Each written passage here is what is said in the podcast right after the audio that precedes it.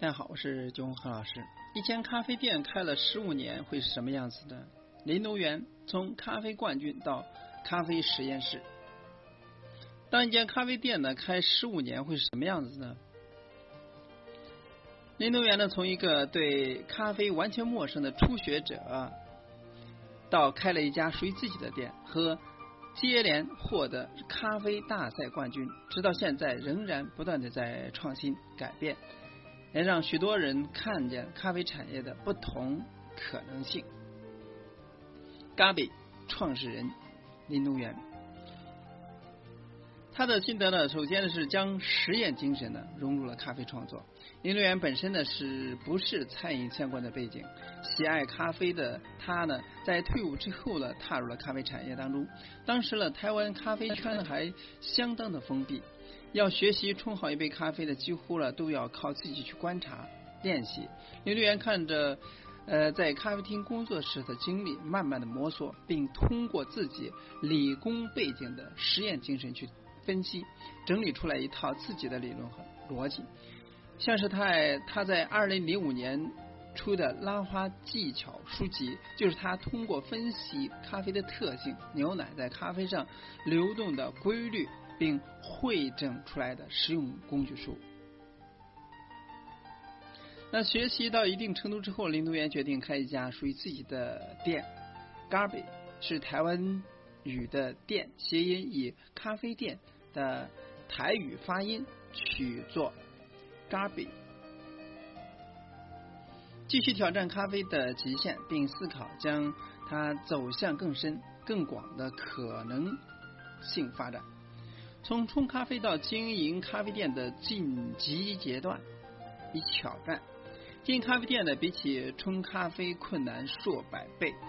林东元呢，选择了以咖比开始，在民生东路的小巷里边，为的就是要在一个住商混合的地方，给予不同客群的人精致咖啡的体验。然而十五年的。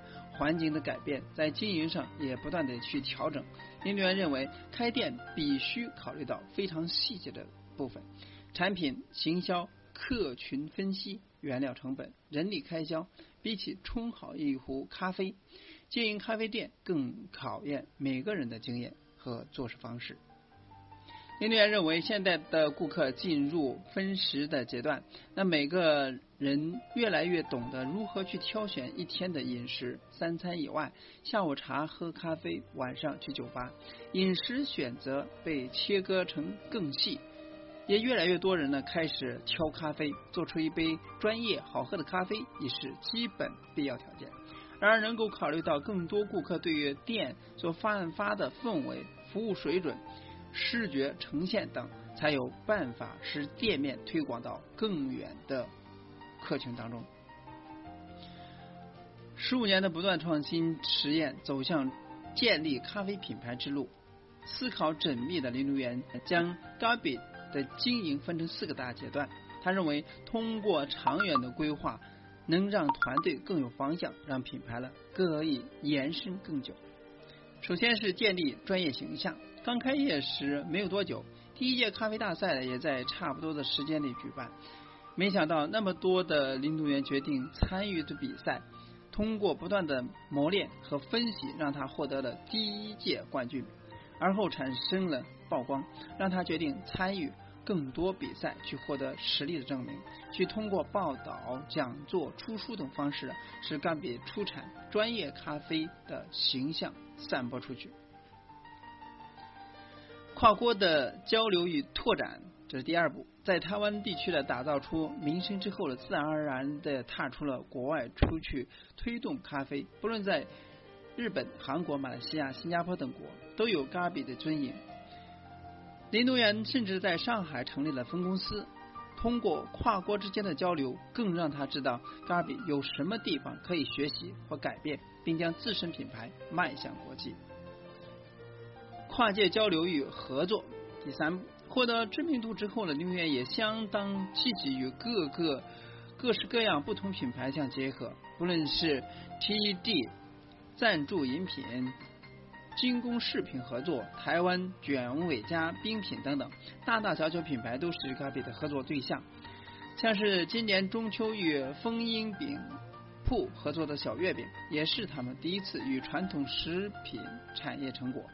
那么在过程中考量到一般人对于咖啡食品的习惯，不断调整比例，并加入了不同口味的咖啡包，让大众能够在中秋边吃月饼边喝咖啡，享受不同的体验。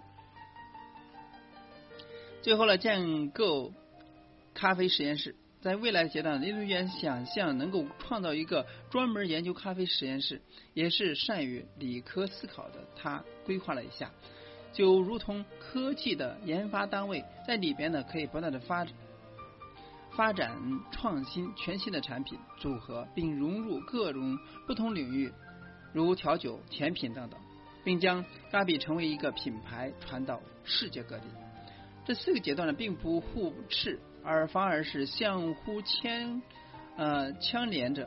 那即使到现在，林东院也时常去国外推广，呃跨领域产品合作等等，不断的追追求创新和改变，也是呃咖啡一路以来的坚持。那至今呢，也迈出了十五个年头，很多是在未来还说不定。挑继续挑战和创新是林东元的座右铭，也是咖比在台湾地区有影响力的原因。通过林东元故事呢，也让人理解到将兴趣经营成职业的不易，使更多人呢能够从中学习到更多的经验和知识。所以通过以上的表述了。与通过林东元的实时经营的十五年经历呢，也告诉我们要想做好一件事情，把咖啡馆做好或者咖啡职业做好，那么它需要多方考虑，不仅从技术创新层面进行考虑，还要从各个方面托管思路，以跨界、跨领域的合作来支撑行业的进步发展。那通过以上的故事呢，希望给大家有所帮助。那今天呢就到这里，咱们下次再见。